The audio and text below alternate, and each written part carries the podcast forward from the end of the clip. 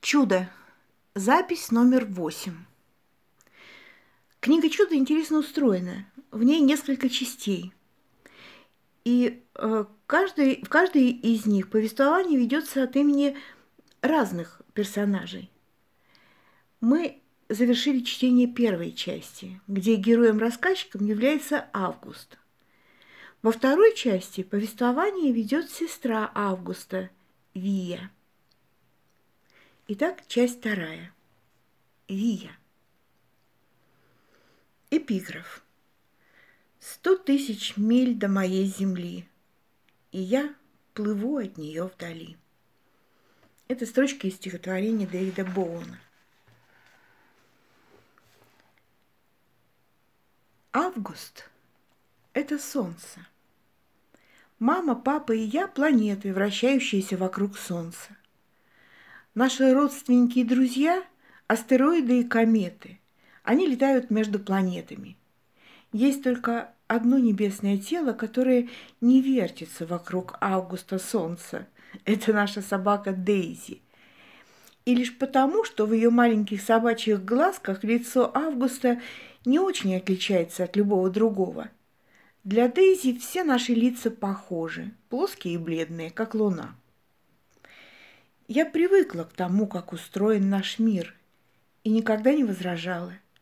Я всегда понимала, что август особенный и, соответственно, требует особого обращения.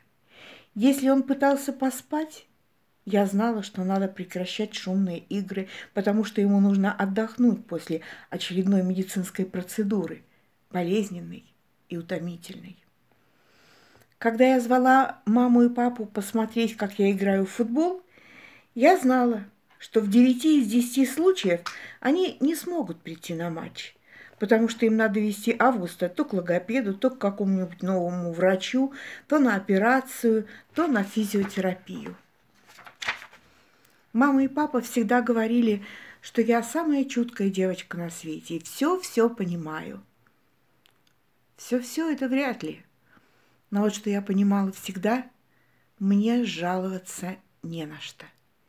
Я видела Августа после операции. Его опухшее личико, обвязанное бинтами, его крошечное тельце, утыканное трубками и капельницами. Глядя, как другой человек проходит весь этот ад, ты, если, конечно, ты в здравом уме, не сетуешь на то, что тебе не покупают игрушку, о которой ты мечтал, или что твоей мамы нет среди футбольных болельщиков. Я понимала это, даже когда мне было шесть лет. Никто никогда мне этого не объяснял. Я просто понимала, и все. Вот я и привыкла не жаловаться и не беспокоить родителей по пустякам. До всего доходила сама – я никогда не просила помочь мне с домашней работой. Мне никогда не нужно было ничего напоминать. Я сама писала доклады, готовилась к контрольным. Если я что-то не понимала на уроке, то приходила домой и училась, пока не пойму. Когда мама, спраш... Когда мама и папа спрашивали, как дела в школе, я всегда отвечала «хорошо», даже если дела были не очень. Да, у меня бывают тяжелые дни, но это ничто по сравнению с тем, что выпало на долю Августа. Кстати, я не кокетничаю. Я просто знаю, что это так. И всегда было так в нашей Солнечной системе. Но, кажется, в нынешнем году произошли некоторые сдвиги. Галактика меняется. Планеты сбиваются со своих траекторий. Свою жизнь до того, как в ней появился Август, я почти не помню. Гляжу на свои младенческие фотографии, на них мама и папа счастливо улыбаются, держа меня на руках. Даже не верится, что они когда-то были такими молодыми. Папа настоящий хипарь, а мама невероятная модница, красотка-бразильянка. Сохранился один снимок с моего третьего дня рождения – Папа стоит рядом со мной, а мама держит торт с тремя зажженными свечами. По семейной легенде, после встречи с Августом мне потребовалось всего несколько минут, как утверждает бабушка, или несколько дней, как утверждает мама, чтобы полностью его принять, целовать, качать на руках, сюсюкать. Я никогда не видела Августа таким, каким его видят другие. Я знала, что он выглядит ненормально, но я и правда никак не могла взять в толк, почему на улице от него шарахаются. Ужас, страх, отвращение. Потом в 11 лет я поехала на 4 недели к бабушке в Монток – а Августу в это время делали серьезную операцию на челюсти. Раньше я ник- никогда не уезжала из дома надолго. И, признаться, была потрясена.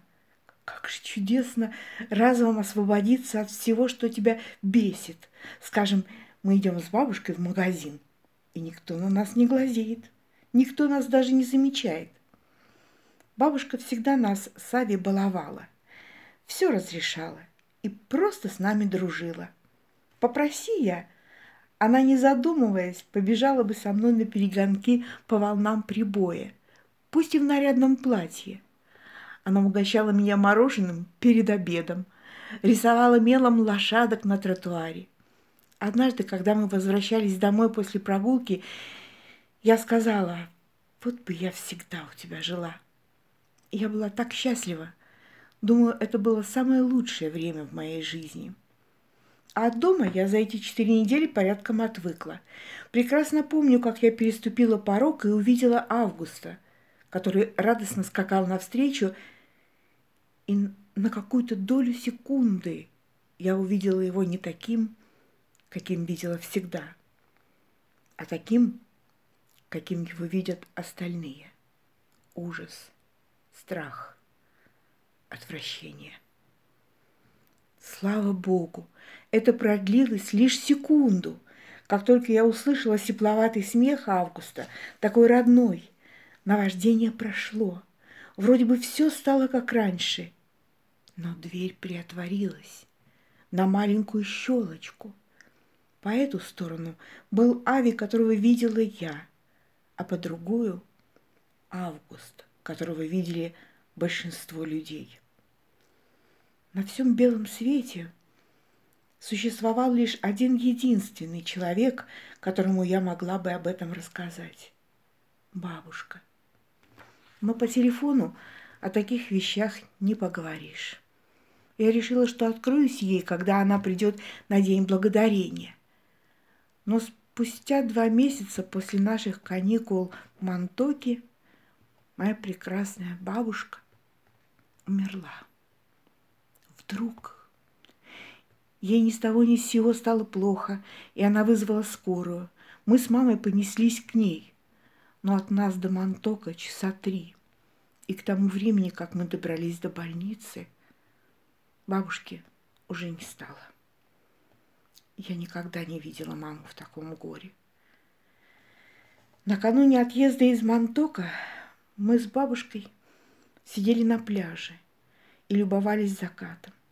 Мы расстелили плед, но потом стало холодно, и мы в него завернулись и так и сидели, обнявшись и разговаривали, пока от заката не осталось ни отблеска. А потом бабушка сказала, что хочет открыть мне один секрет. Она любит меня больше всех на свете. Что, даже больше августа? Изумилась я. Бабушка улыбнулась и погладила меня по голове, как будто обдумывая, что ответить. «Я очень-очень люблю Ави», — произнесла она ласково. В ушах у меня до сих пор звучит ее мягкий португальский акцент. Но у него уже много ангелов-хранителей, и они о нем заботятся. А я хочу заботиться о тебе, и хочу, чтобы ты это знала, Вия. Я люблю тебя сильно-пресильно. Ты моя хорошая девочка. Для меня ты... Она посмотрела на океан и вытянула руки, будто пытаясь выровнять волны. Ты для меня все. Понимаешь, Вия? Я понимала и знала, почему это секрет. Каждому известно. Бабушки должны любить всех внуков одинаково. Но после того, как она умерла, этот секрет оставался со мной. Он укрывал меня, как теплый плед.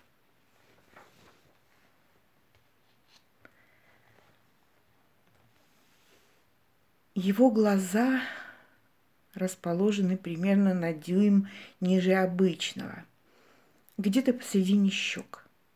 Они скошены вниз под углом почти по диагонали, как будто кто-то сделал у него на лице две прорези, причем левую значительно ниже правой. Глазные яблоки выпирают наружу, потому что не помещаются слишком мелкие глазные впадины – Верхние веки всегда полуприкрыты, будто он вот-вот заснет. Несколько лет назад, до того, как ему имплантировали в нижнюю челюсть кусочек бедренной кости, у него вообще не было никакого подбородка. Язык свешивался изо рта.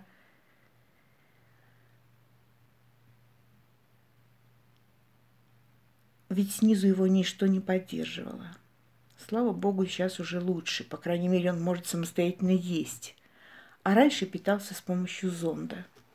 И говорить может. И все это считается медицинским чудом. Когда он родился, доктора даже не верили, что он выживет. Он еще и слышит. У большинства детей с такими врожденными дефектами бывают проблемы со средним ухом. Они почти глухие – но Август пока достаточно хорошо слышит своими крохотными ушами, похожими на кончанчики цветной капусты. По правде говоря, я не всегда уверена, что Август знает, а что нет, что понимает, а что не очень. Например, понимает ли он, каким его видят окружающие? Или он так привык не замечать ничьих взглядов, что они перестали его волновать? Или все-таки волнуют? Почему он не может просто сказать, что чувствует? Ему почти 11 лет. Нужные слова он подобрать сумеет. Но мы вертимся вокруг него, будто он так и остался младенцем. Мы отменяем все свои планы, прерываем беседы, нарушаем обещания в зависимости от его настроения, его капризов и его нужд. С малышами всегда так. Но ему-то пора уже вырасти. Мы должны ему помочь должны заставить его повзрослеть. Я думаю так. Мы столько лет убеждали Августа, что он нормальный. Вот он и в самом деле стал считать себя нормальным. Беда в том, что это неправда.